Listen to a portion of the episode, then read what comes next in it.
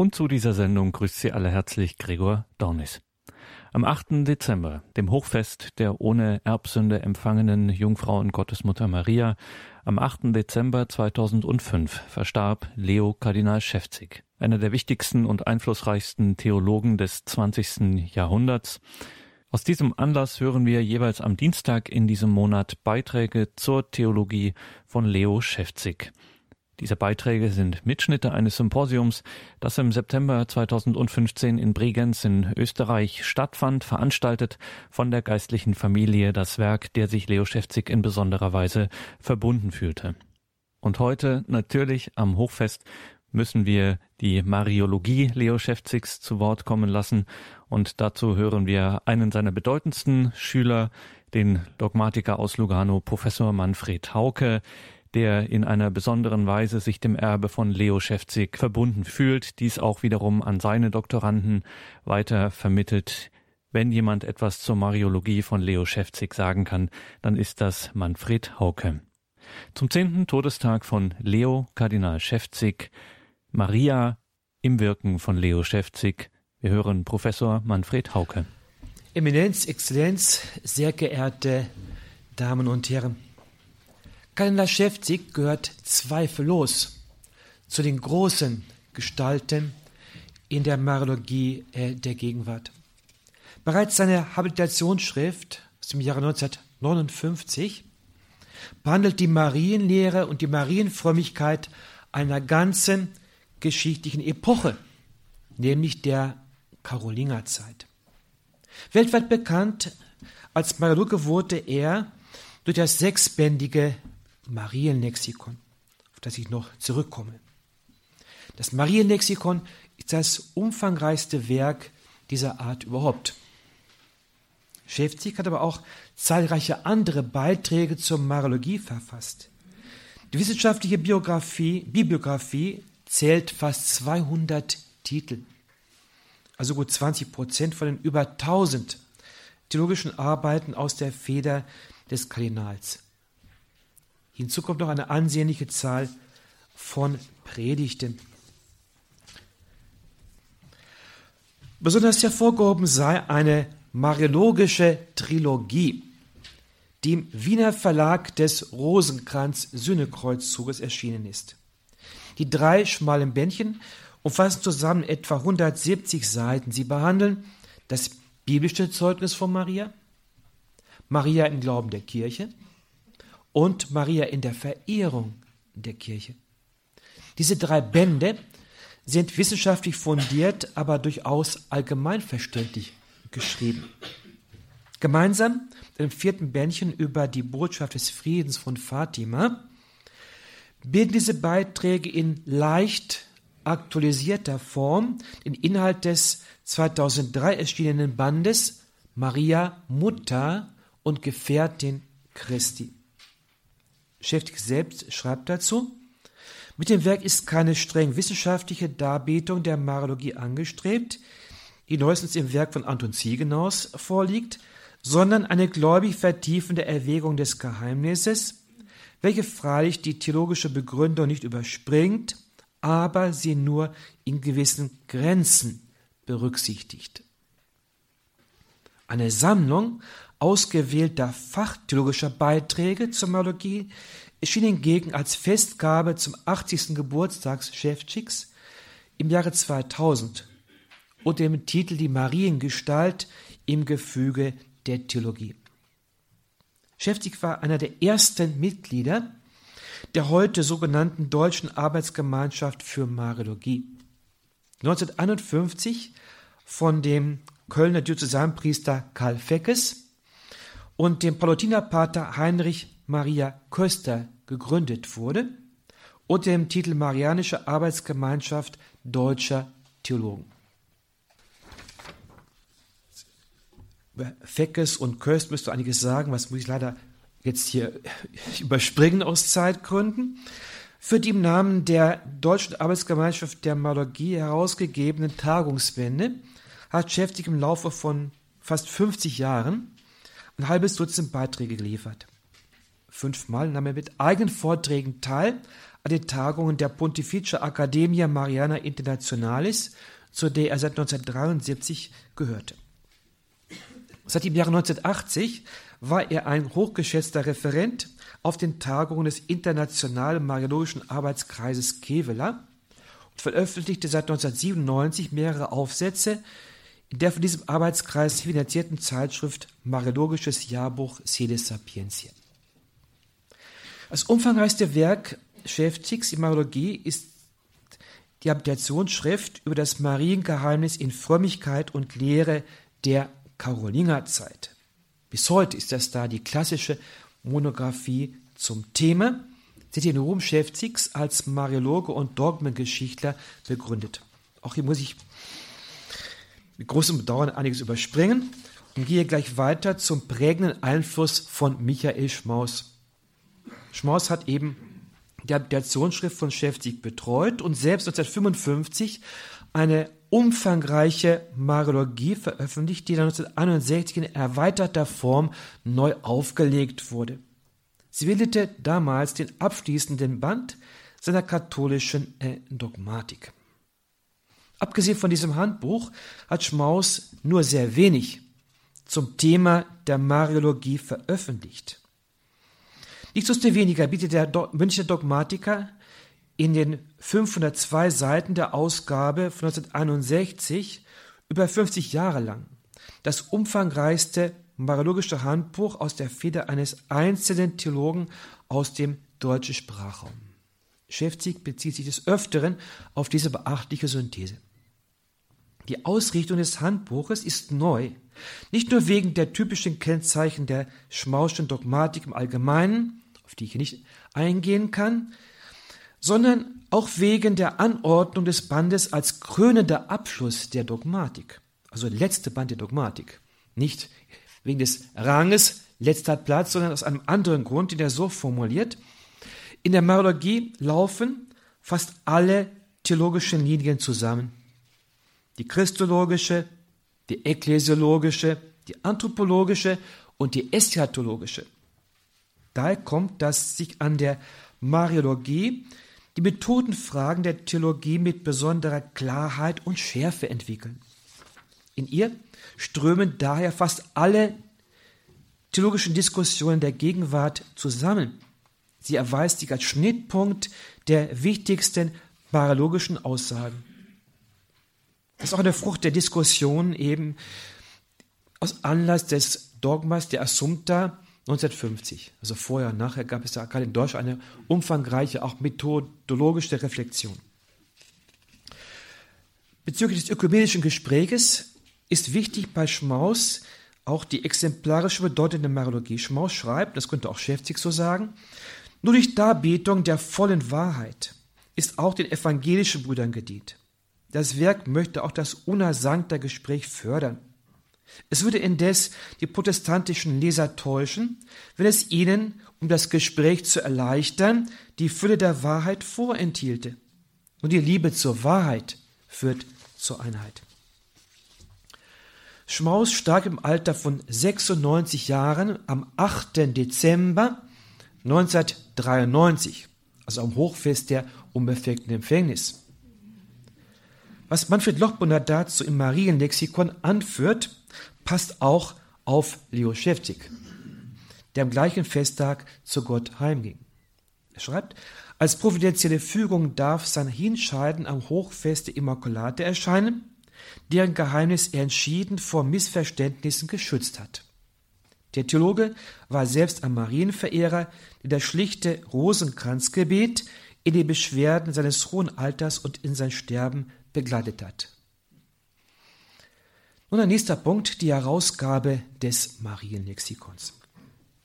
Wer heute eine wissenschaftliche Untersuchung über ein marianisches Thema durchführen möchte, sei es in Theologie, auch in anderen Fächern, findet heute eine unverzichtbare Grundlage in den sechs Bänden des Marienlexikons, die zwischen 1988 und 1994 veröffentlicht wurden. Das gewaltige Werk, an dem Hunderte von Gelehrten mitwirkten, wurde herausgegeben von Leo Schäfzig und Remigius Bäumer, Professor für Mittlere Neue Kirchengeschichte in Freiburg im Breisgau. Das Projekt des Lexikons begann im Jahre 1945 im Zweiten Weltkrieg mit einem Gelübde.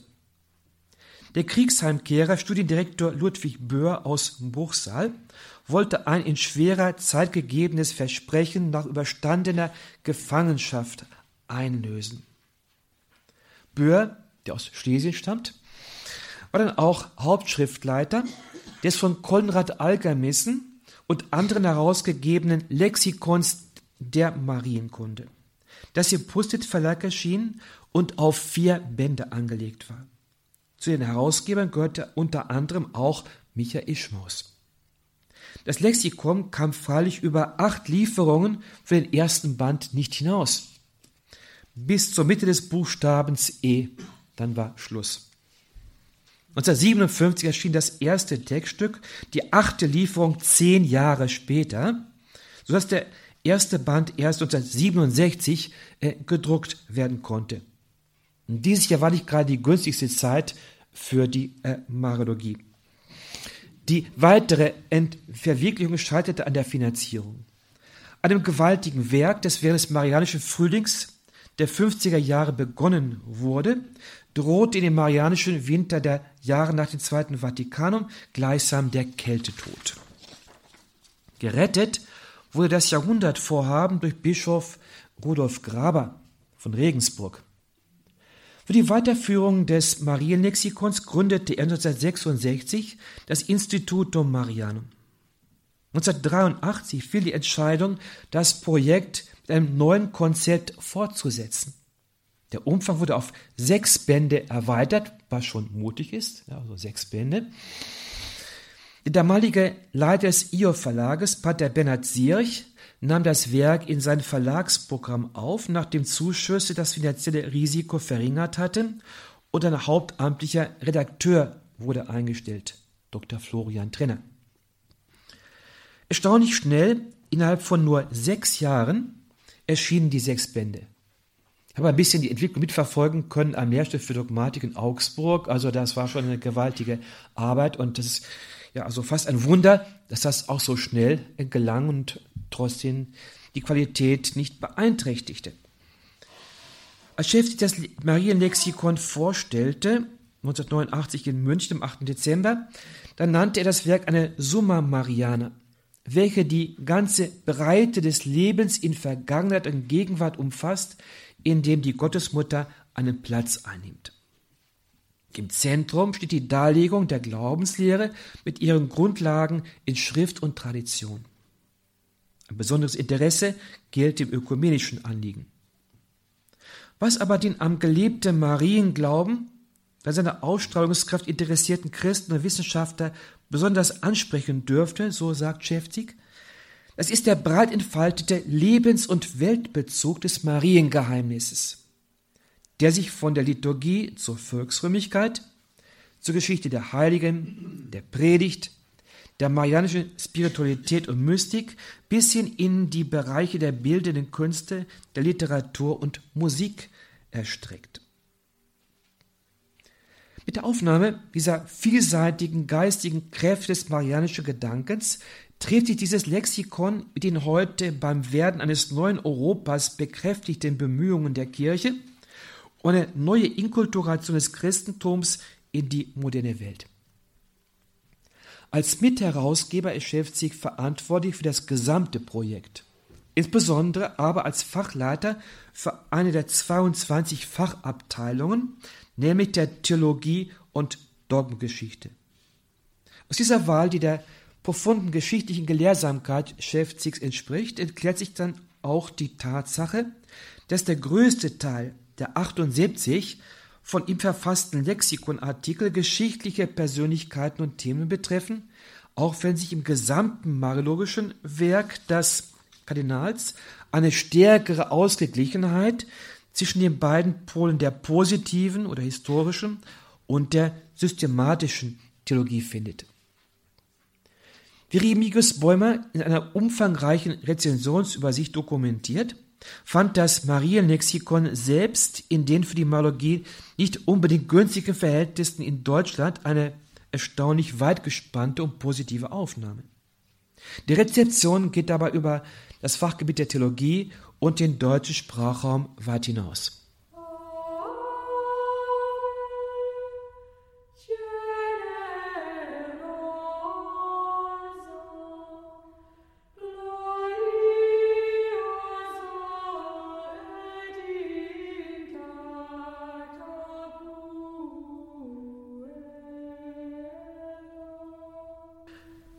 Mariologischen Werk Schäfzig können wir die stärker theologiegeschichtlichen Themen unterscheiden von den Beiträgen, denen es eher um eine systematische Vertiefung geht. Beginnen wir mit den Themen der Theologiegeschichte, aber nur ganz kurz. Bei den Arbeiten in diesem Bereich finden wir einen ersten deutlichen Akzent auf der Mariologie der Karolingerzeit, entsprechend dem Thema der Habilitation spricht. Es wird die Karolingerzeit der Väterzeit unmittelbar nachfolgt und von ihr zu innerst geprägt wird, behandelt Schäfzig dann auch eine Reihe patristischer Themen.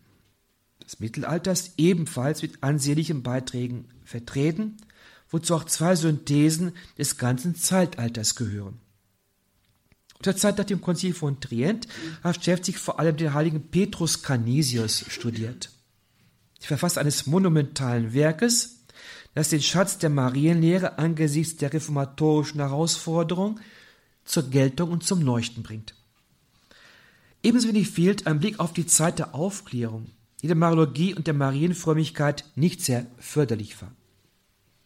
Aus dem Bereich der neueren Vergangenheit bietet Schäfzig eine Analyse des marianischen Denkens Romano Guardinis und des Zweiten Vatikanums. Das Marienlexikon verfasste der außerdem Beiträge über einige deutsche Theologen der letzten zwei Jahrhunderte. Bernhard Bartmann, Karl Feckes, Josef Hergenröther, Franz Seraph Hettinger, Matthias Josef Scheben und Hermann Schell. Und auf der vorletzten Tagung der Deutschen Arbeitsgemeinschaft für Mariologie, an der Schäfzig teilnahm, sprach der damals neu erwählte Kardinal über die Kennzeichen des sogenannten Marianischen Zeitalters. Gemeint damit ist die Zeit einer besonders starken Prägung des Lebens der Kirche durch die Gottesmutter, markiert durch die Dogmatisierung der erbsündenfreien Empfängnis 1854 und der leiblichen Aufnahme Mariens in den Himmel 1950.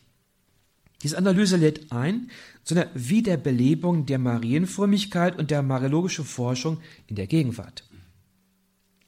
Auf der letzten Tagung der Arbeitsgemeinschaft, an der er teilnehmen konnte, November 2003, äußerte er sich über die Weihe an die Gottesmutter bei Johannes Paul II., die ich auch bei meinem Vortrag dann ans Ende stellen werde.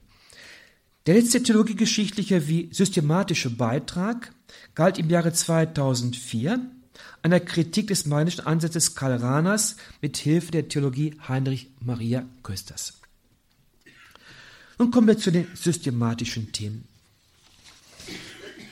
Hierbei wird beschäftigt eine besondere Aufmerksamkeit dem, was Schmaus den theologischen Ort der Mariologie genannt hat.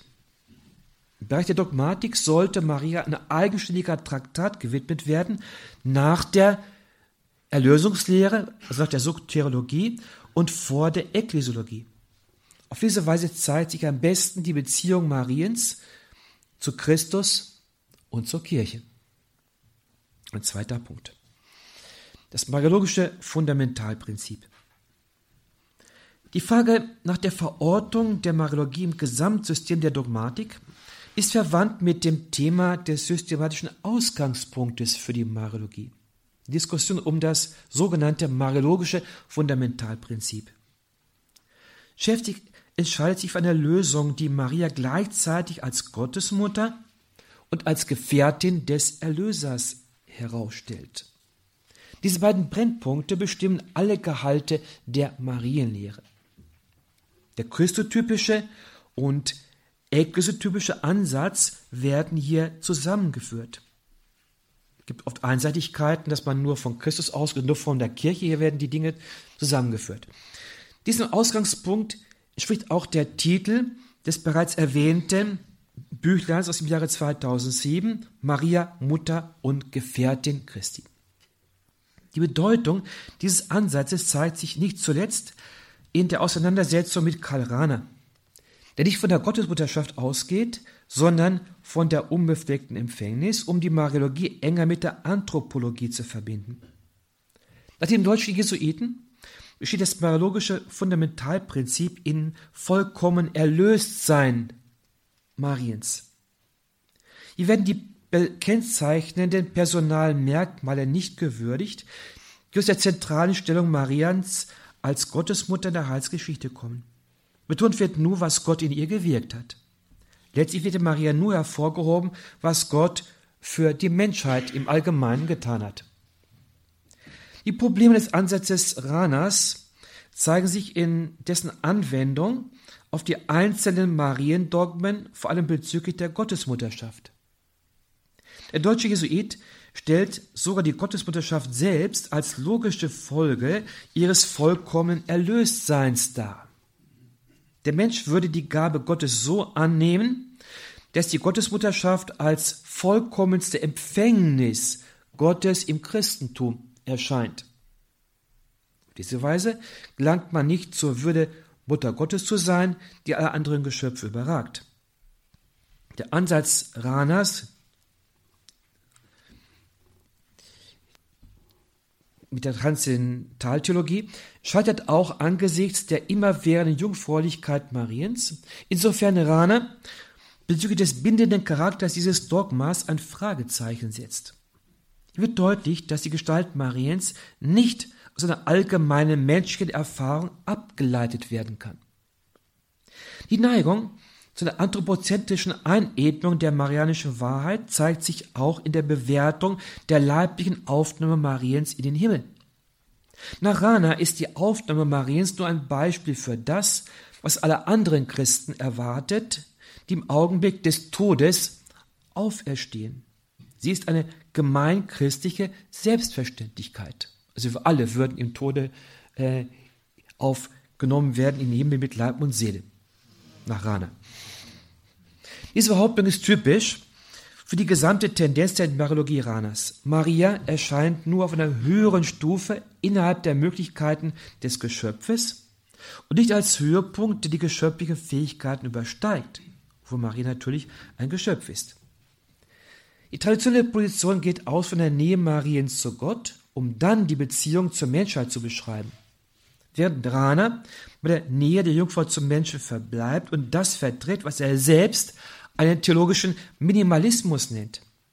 Schäfzig betont demgegenüber, kein theologischer Minimalismus kann der Wahrheit des Glaubens wie dem Anspruch der Glaubenswissenschaft genügen. Das systematische Anliegen von Schäfzig zeigt sich mit besonderer Prägnanz in seinem Werk Katholische Glaubenswelt, Wahrheit und Gestalt. Schäfzig stellt darin zunächst die strukturellen oder Formelemente des Katholischen heraus. Der katholische Denkansatz im Et-Et, die Universalität, der Heilsrealismus, das Mysterium, die sakramentale Struktur und das Gottmenschliche. Nach der strukturellen Prägung, die sich in allen Gehalten der katholischen Glaubenslehre widerspiegelt, wendet sich Schäfzig den Lehrelementen zu unter denen er sechs besonders kennzeichnende Bereiche vorstellt. Das Dogma als Ausdruck der inkarnatorischen Struktur des katholischen Glaubens, das Christusgeschehen, die Auferstehung, die Kirche, die Eucharistie und Maria als Exponent katholischen Glaubens. Schon in dieser bündigen Zusammenfassung der systematischen Anliegen Schäfzigs sehen wir die wichtige Rolle der jungfräulichen Gottesmutter im Gesamtgefüge der Theologie. Maria, so betont unser Theologe, ist keineswegs als etwas Beiläufiges oder als ornamentaler Zierat zu verstehen, der unwesentlich ist oder sogar vom Wesentlichen ablenkt. Die Marienlehre ist hingegen gleichsam ein Exponent, eine herausragende Ausformung des katholischen Glaubens. Das ist darin begründet, so schreibt er, dass Maria eine einzigartige Beziehung zum Ereignis der Menschwerdung und zum Gottmenschen Jesus Christus besitzt. Als jungfräuliche Mutter Jesu Christi bedeutet ihre Gestalt und ihr Tun eine letztmögliche Ausweitung und Verankerung des gottmenschlichen Geheimnisses im natürlichen Leben der Menschen und der Welt. Als jungfräuliche Gottesmutter ist Maria die letztmögliche Konkretisierung des Geheimnisses des Gottmenschen der menschlichen Welt, in der materiellen Schöpfung und in allen ihren irdischen Realitäten. Das Mariengeheimnis ist also eine Entfaltung der Christuswahrheit. Diese Verbindung ist nicht nur biologischer Art, sondern wird bestimmt von der Gnade Gottes und vom freien Willen. Deshalb leuchten an der Mariengestalt auch noch andere wesentliche Glaubensgeheimnisse auf. Das Geheimnis der Mitwirkung des Menschen bei der Erlösung. Das Geheimnis der jungfräulicher Mütterlichkeit empfangenen Kirche das Geheimnis der Erlösung und der Gnade, das Geheimnis der Fürbitte in der Gemeinschaft der Heiligen, das Geheimnis der Vollendung, die auch das Leibliche umfasst. So wird am Mariengeheimnis tatsächlich eine Ausfaltung der Glaubenswahrheiten und der Glaubenswirklichkeiten deutlich, die in der Person Mariens schließlich wieder wie in einer lebendigen Spitze zusammenlaufen.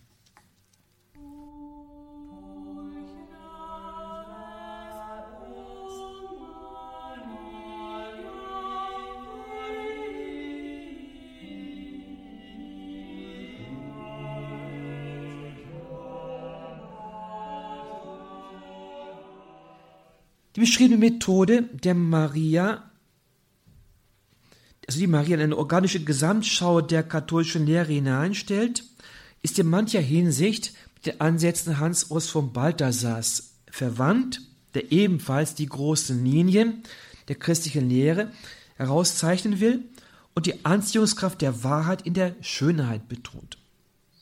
Von daher ist es kein Zufall, dass die ersten beiden Bände mit gesammelten Schriften, Schäfzigs, in dem von Hans von Balthasar engstens verbundenen Johannes Verlag erschienen. Der dritte Band dann aber im Ios Verlag. Aber gut, äh, die Nähe zu Balthasar zeigt sich besonders in einem Aufsatz über Petrus und Maria, Hindernisse oder Helfer auf dem Weg zur Einheit. Die Formulierungen nähern sich denen von Balthasar, vor allem in dem Werk über den antirömischen Affekt, wo es um eine ausgewogene Lehre von der Kirche geht. Sowohl für Balthasar wie auch für Schäfzig ist die marianische Prägung der Kirche grundlegend. Sie ist in jedem Christen zu leben und bildet die bleibende Voraussetzung auch für die Aufgabe der Hierarchie. Balthasar deutet eine Vielzahl von Prinzipien an, zu denen unter anderem auch der Apostel Johannes so wie Johannes der Täufer gehören. Im Unterschied zu dieser Darstellung, die manchen Punkten eine weitere Klärung verdienen würde, konzentriert sich Schäfzig auf die zentrale Bedeutung zweier Prinzipien. Das petrinische oder hierarchische Prinzip, das den Gipfel im Petrusamt findet, besagt, dass das apostolische Amt Christus als das mittlerische Haupt der Menschheit darstellen und in der menschlich-geschichtlichen Welt repräsentieren soll. Von diesem Punkt aus betrachtet besitzt das apostolische Amt einen zeichenhaften Charakter in der Kirche, den man geradezu als quasi sakramental bezeichnen könnte.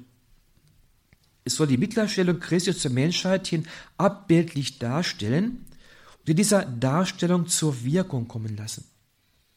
Das marianische Prinzip hingegen meint die Kirche als Empfängerin dieses Heils, das sie annehmen und weitergeben soll, um so die Heilsverwirklichung in der Geschichte vollenden zu helfen.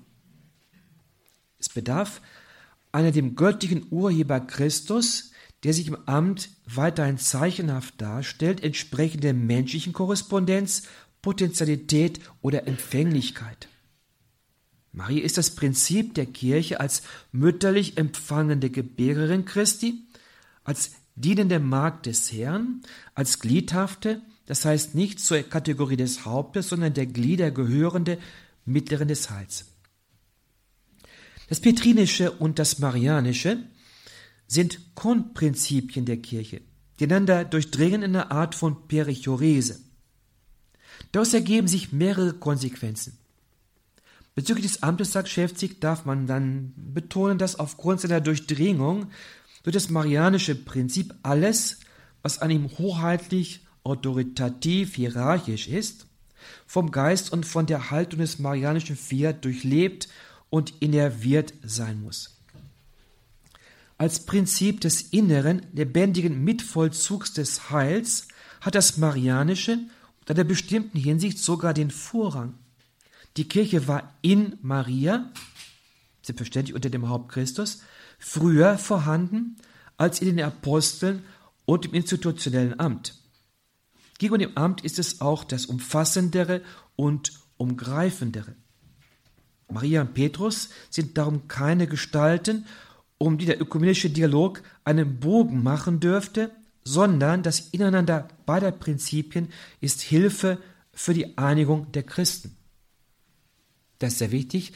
Der Jäger von Paderborn hat er mal gesagt, also der ökumenische Dialog könne vielen Dingen weit kommen, aber wenn da zwei biblische Namen fallen würden, dann gäbe es ganz große Schwierigkeiten, nämlich Namen Petrus und Maria. Er schätzt sich jetzt genau da an und betont eben die Bedeutung eben dieser beiden Aspekte als Konprinzipien eben auch in der Struktur, in der Gestaltung der Kirche. Nun den Punkt äh, 6.5 ähm, kann ich leider nicht ausführen. Es geht darin als Maria als bräutliche Stellvertreterin der Menschheit im Heilsprozess die Positionierung in der Auseinandersetzung zwischen Heinrich Maria Köster und Karl Rahner. Nur ganz kurz, Köster hat betont, dass eben Maria in der Inkarnation, wie schon Heilige Thomas betont, eben auch mh, hm, eine Aufgabe hat, wie beim geistlichen Ehebund zwischen Gott, dem Bräutigam und der Kirche als Braut. Maria ist die Stellvertreterin der Kirche, im Auftrag der Menschheit ihr Ja sagt und äh, Rana kennt diese Stellvertretung nicht einmal bei der Christusgestalt äh, äh, in der stellvertretenden Söhne und dann kann das nicht so äh, werten. Und dann, ich will nur ganz kurz den meinen Schlussabsatz ähm, vorstellen, dieser Untersuchung, nur nur andeutungsweise, schrift sich bezogen zu Recht mit Köster, dass Maria bei der Menschwerdung Gottes ihr Ja-Wort als Urbild der Kirche spricht, wobei sie die bräutliche Hingabe der Menschheit gegenüber Gott zum Ausdruck bringt. Bei der Erlösung ist wichtig der männliche Beitrag Christi des neuen Adam, auch die frauliche Mitwirkung der neuen Eva. Im Bundesgeschehen steht Maria auf der weiblichen Seite als Urbild und Mutter der Kirche. Wird darf aber nicht nur das Empfangen Mariens gewürdigt werden, so bei Köster, sondern wichtig ist auch die aktive Mitwirkung als effektiver und nicht nur affektiver Faktor im Erlösungsgeschehen. Mit anderen Worten, die Mitwirkung muss das Empfangen ergänzen. Schäfzig legt die Fehler der Position von Rana dar, aber gelangt nicht zu einer Kritik Kösters, der die Mängel eines einseitig eklesiotypischen Ansatzes bezüglich der heilshaften Mitwirkung Mariens an der Erlösung nicht überwindet. Ja, den Punkt 6.6 Mitwirkung wie als Erlesung muss ich leider extrem kurz fassen, obwohl es das eine ausgiebige Darlegung verdienen würde. Wenn wir diese Verhältnis schauen zu Rana und Costa, dann nähern wir uns dem einen der meist diskutierten Punkte der Marologie des letzten Jahrhunderts, nämlich der Mitwirkung Mariens an der Erlösung. Heute ist es Gott sei Dank selbstverständlich, dass die allermeisten Mariologen sich einverstanden erklären mit Zweiten Vatikano, wo es da heißt, Maria wurde nicht bloß passiv von Gott benutzt, sondern hat in freiem Glauben und Gehorsam zum Heil der Menschen mitgewirkt. Von der Verkündigung bis zum Kreuz hat Maria beim Werk des Erlösers in durchaus einzigartiger Weise mitgewirkt. Also diese Aussagen wurden, war nicht möglich etwa im Jahre 1916, als ein römische Dominikaner die Bitte der belgischen Bischöfe bremste. Die belgischen Bischöfe, bekannt der Messier, wollten nämlich ein Dogma haben, hm, Maria Mittler in der Gnaden. Das war für diesen Pater Lebede kein Problem. Das Problem war für ihn die Grundlage dafür, dass Maria am Heil mitgewirkt habe. Sagt Lebede, das hat sie nicht. Das ist eine neue These. Und diese neue These fiel mir ganz klar jetzt im Zweiten Vatikanum. Äh, jedenfalls, es gab dann eben auch gegen eine Mitwirkung mit, bei der Erlösung selbst, etwa auch in der Gregorianer, Pater Lennartz. Ja, und also, aber das wäre ein Kriminalroman, alle Einzelheiten jetzt hier einzeln fortzuführen. Wenn Sie interessiert, wir haben ein Buch geschrieben über Cardinal Mercier, wo auch diese, einige dieser Dinge etwas näher äh, dargestellt werden. Jedenfalls, mit der Lösung ist da eine Kurzformel für die einzigartige Mitwirkung Mariens an der Erlösung. Erlösung kann sich hier beziehen auf die sogenannte objektive Erlösung, also auf das Heilswerk Jesu auf Erden, das mit der Inkarnation beginnt und am Kreuz seinen Höhepunkt erfährt. Damit bezeichnet werden kann, aber mit dem Titel Miterlösung, auch die sogenannte subjektive Erlösung, also die Zueignung des von Christus verdienten Heiles an das einzelne Subjekt. Wir alle haben an dieser subjektiven Erlösung teil durch unser Handeln und unser Gebet. Das Besondere an Maria ist freilich, wie Papst Johannes Paul II. ausführt in seiner Marianischen Katechesen, ihre Mitwirkung am Erlösungsvorgang selbst, also an der sogenannten objektiven Erlösung. Das trifft nicht für uns zu, aber für Maria schon. Das ist ihre einzigartige Aufgabe aufgrund der unbefleckten Empfängnis, dass sie ermöglicht wurde, eben auch in der Erlösung selbst mitzuwirken, in Christus durch ihn befähigt. Ja, da kann man, glaube ich, eine gewisse Spannung feststellen in Äußerungen Schäfzigs zu diesem Bereich der Mitwirkung der allein der Lösung zwischen Schmaus und äh, Köster. Ja, also Schmaus hat schon betont, eben ein aktives Mittun Mariens an der Erlösung und Köster, da war Maria nur, nur rezeptiv beteiligt, nur aufgenommen kein wirkliches Mitwirken. Äh, und ähm, wenn wir anschauen, die Habilitationsschrift von Schäft 1959, da sehen wir, also, mm, dass er eine Deutung übernimmt, die von Köster herkommt. Also ist es so, Schäfzig hat das Thema der Miterlösung nicht äh, große Vertiefung. Das hat bei mir eben Ziegenhaus gemacht, ja, äh, und er hätte sich dann stärker auch mit Literatur beschäftigen müssen aus dem italienischen und spanischen Bereich. Und das ist für, für in Deutschland ein Problem. Und da, da hat früher schon früher gesagt, etwa Romanica non liguntur.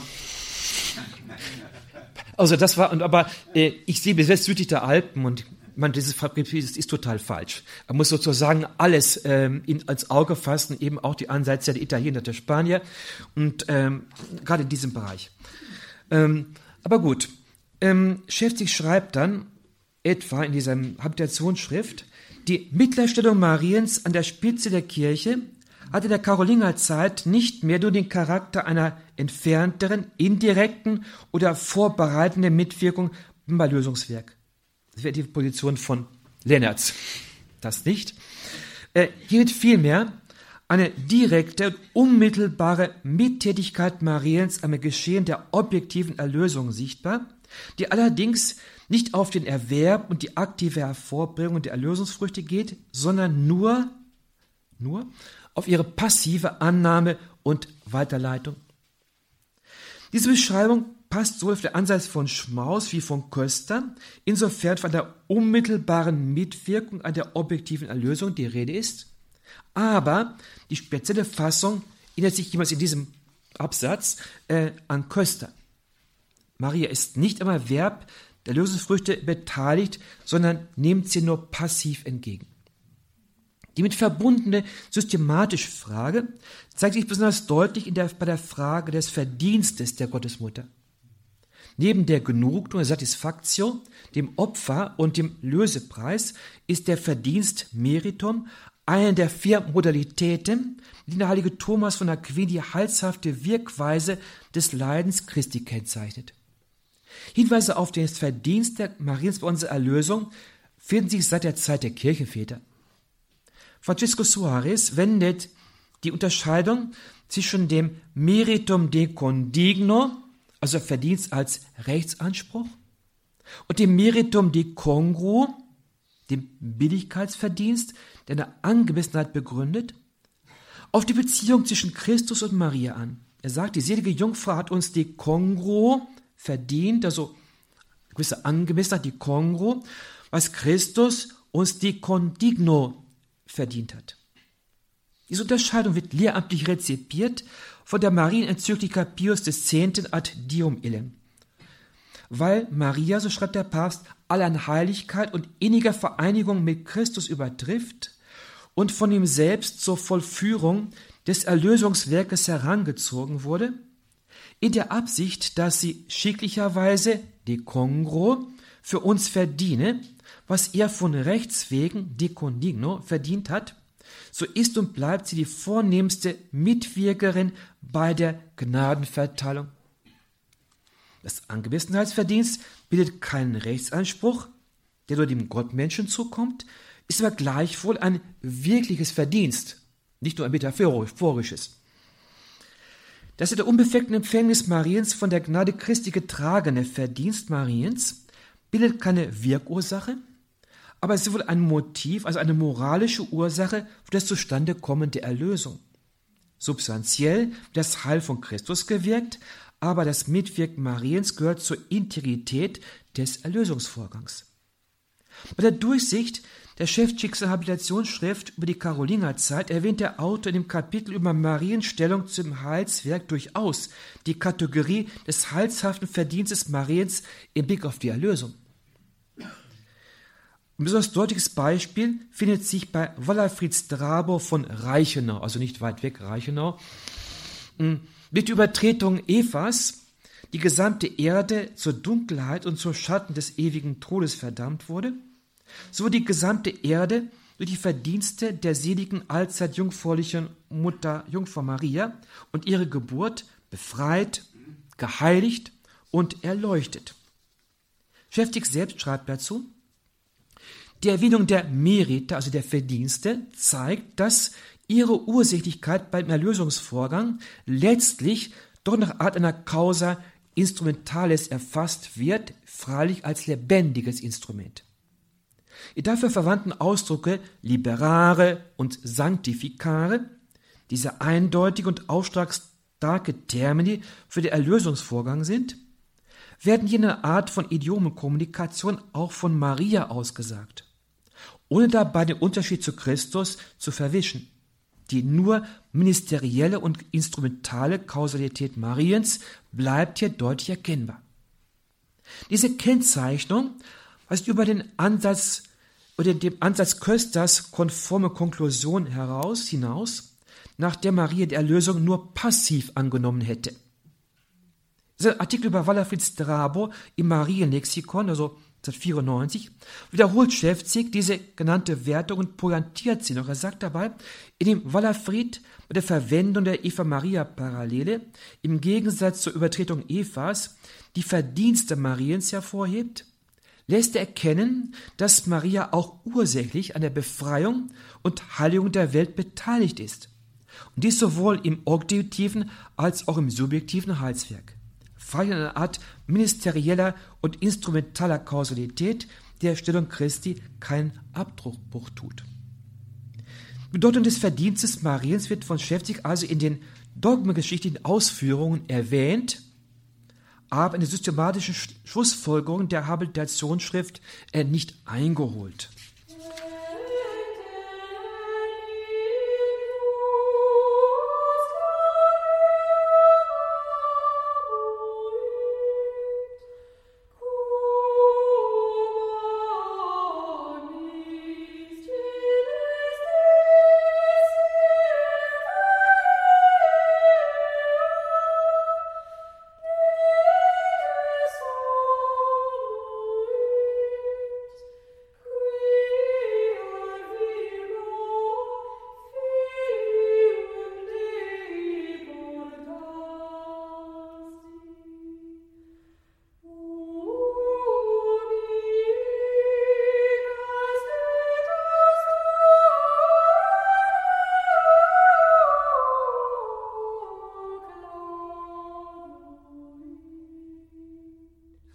Einiges sei gesagt auch zu weiteren Themen, die uns hier Verbindung zur Seelsorge.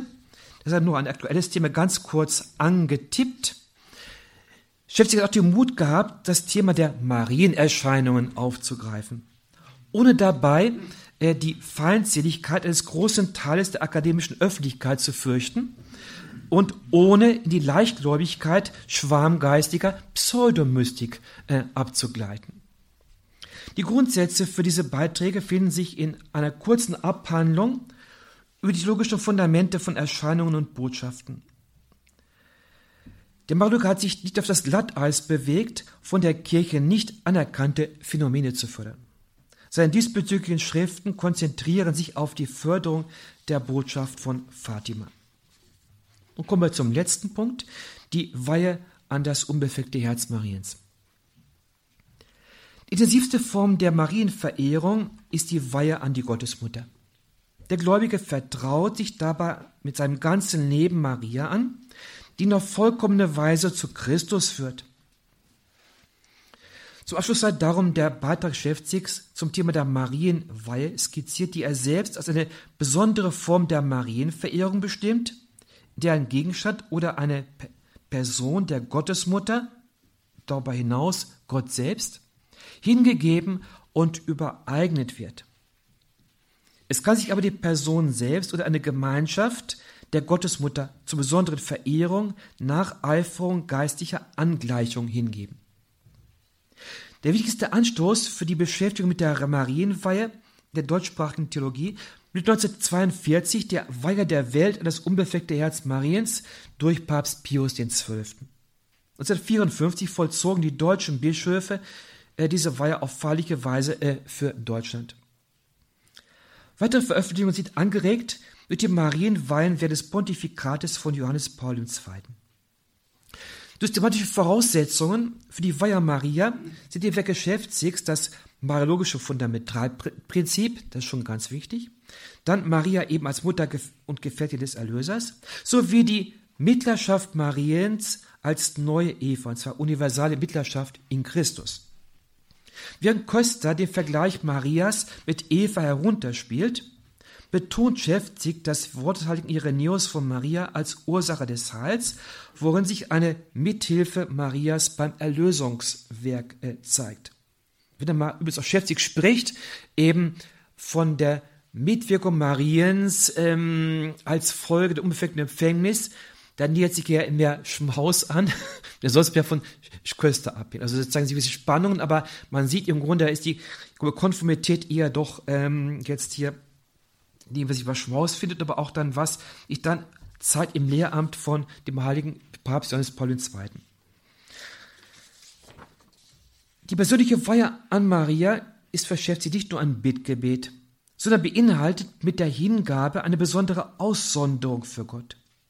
Dies alles ist verbunden mit einer gewissen objektiven Wirkung. Seinen Beitrag über die Botschaft von Fatima betont Schäfzig, dass die Verehrung des unbefleckten Herzens Mariens im Zentrum der marianischen äh, Prophetie steht, die eng verbunden ist mit der Hinwendung an die Liebe Jesu im Realsymbol des Herzens. Das Herz Jesu steht für die göttliche Liebe Jesu zum Vater und zu den Menschen, aber auch für die menschliche Liebe als übernatürlich geistige Kraft, wie auch als sinnhafte Regung und Bewegung zu den Menschen. Das Herz Mariens hingegen steht für die geistig übernatürliche wie für die natürlich mütterliche Liebe. Wie deshalb im Herzen Jesu das ganze Christusgeheimnis zusammengefasst ist, so liegt im Herzen Maria das ganze Mariengeheimnis einbeschlossen. Beide Geheimnisse gehören in die Erlösungsordnung. Das zweite ist dem ersten ein- und untergeordnet, wie die Liebe und das Leiden Marias der Liebe und dem Leiden Christi ein- und untergeordnet war. Das Herz versinnbildet auch das Opfer Marias, das sie in ihrem Leben Christus darbrachte und das in das Opfer Christi einging. Damit erklärt sich auch die, der Gedanke der Botschaft von Fatima, dass Maria von den Schmähungen und Beleidigungen, die ihren Sohn treffen, selbst betroffen werden kann. Die systematische Frage bleibt, wie diese Aussagen über die auch an Maria gerichtete Genugtuung für die Sünden sich verhält mit dem von der Theologie Kösters beeinflussten Hinweisen über eine bloß rezeptive Miterlösung. Wenn wir auch Maria mit Christus unter dem Kreuz verbunden ist, Sühne leisten, da ist offensichtlich bei Maria eine Opferhandlung vorauszusetzen, die nicht nur das Mitopfern der Kirche vorbildet, sondern auch gleichzeitig eine mütterliche Auswirkung auf die Kirche und die zu erlösende Menschheit hat. Schäftig erwähnt in seinen ausführlichen Betrachtungen die Botschaft von Fatima zwar das Thema der Sühne, zitiert aber nicht das bekannte Sühnegebiet des Engels von Fatima aus dem Jahre 1916, in dem es wörtlich heißt, durch die unendliche Verdienste seines heiligsten Herzens und durch die des unperfekten Herzens Mariens erflehe ich euch die Bekehrung der armen Sünder. Schäfte setzt dabei ein Gewerk über Fatima voraus, dessen deutsche Fassung den portugiesischen Text nicht getreu übersetzt, sondern interpretiert. Das ist hier schade. Äh, Schäfzig hat das schwierige Thema der Mitterlösung seinem Schrifttum nicht vertieft, sondern in dem Verlag erbetene Stellenaktualisierung seines 2003 erschienenen Buches nur gestreift. Eine bloß rezeptive Mitwirkung Mariens bei der Erlösung würde nicht den Sinngehalt erreichen, den die kirchliche Überlieferung und die Dokumente des päpstlichen Lehramtes mit dem heilshaften Marienwirken Mariens verbinden. Das Gebiet des Engels zu Fatima, präzis übersetzt, ist dabei nur eine Entsprechung zu dem, was sich etwa in der Marienenzyklika Pius X. findet. Hätte Schäftig die Zeit gefunden, diese beiden Dokumente und anderes in sein Schrifttum einzubringen und die systematischen Konsequenzen daraus zu bedenken, dann wäre die Begründung der Marienweihe in der universalen Mütterschaft, Mutterschaft Mariens in Christus äh, noch überzeugender.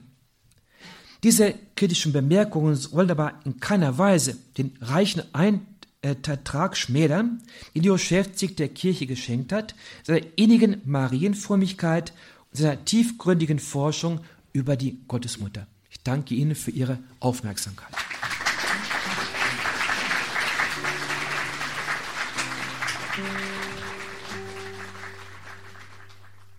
O unbefleckt empfangenes Herz, Herz Maria. In der heutigen Credo-Sendung bei Radio Horeb und Radio Maria ging es um Leo Schäfzig. Heute vor zehn Jahren verstarb er. Dazu fand im Kloster Talbach in Bregenz in Österreich ein Symposium statt im September 2015, veranstaltet von der geistlichen Familie Das Werk, der Leo Schäfzig in besonderer Weise nahestand. Heute hörten wir den Beitrag von Professor Manfred Hauke zur Mariologie Leo Schäfzigs. Das waren sehr intensive Gedanken. Wir sind tief eingestiegen in die Welten der Theologie, haben gleichzeitig bemerken dürfen, dass das nicht einfach nur akademische Kopfgeburten sind, sondern dass es hier um wesentliche Fragen unseres Glaubens geht. Wenn Sie diese Gedanken von Manfred Hauke noch einmal nachhören möchten, dann bestellen Sie sich gern eine CD bei unserem CD-Dienst oder schauen Sie auf horeb.org. In Kürze finden Sie dann diesen Mitschnitt auch in unserem Podcast- und Download-Angebot. Schauen Sie auch ins Infofeld zu dieser Sendung. Dort finden Sie auch einen Link zur geistlichen Familie, das Werk. Vielleicht ist ja auch diese Erinnerung an Leo Schäfzig für Sie Gelegenheit, sich mit der Spiritualität dieser geistlichen Gemeinschaft auseinanderzusetzen, sie kennenzulernen. Schauen Sie dazu, wie gesagt, ins Infofeld. Wir haben da einiges verlinkt. Hier im Programm folgt jetzt um 21.40 Uhr die Komplett, das Nachtgebet der Kirche. Alles Gute und Gottes Segen wünscht Ihnen Ihr Gregor Dornis.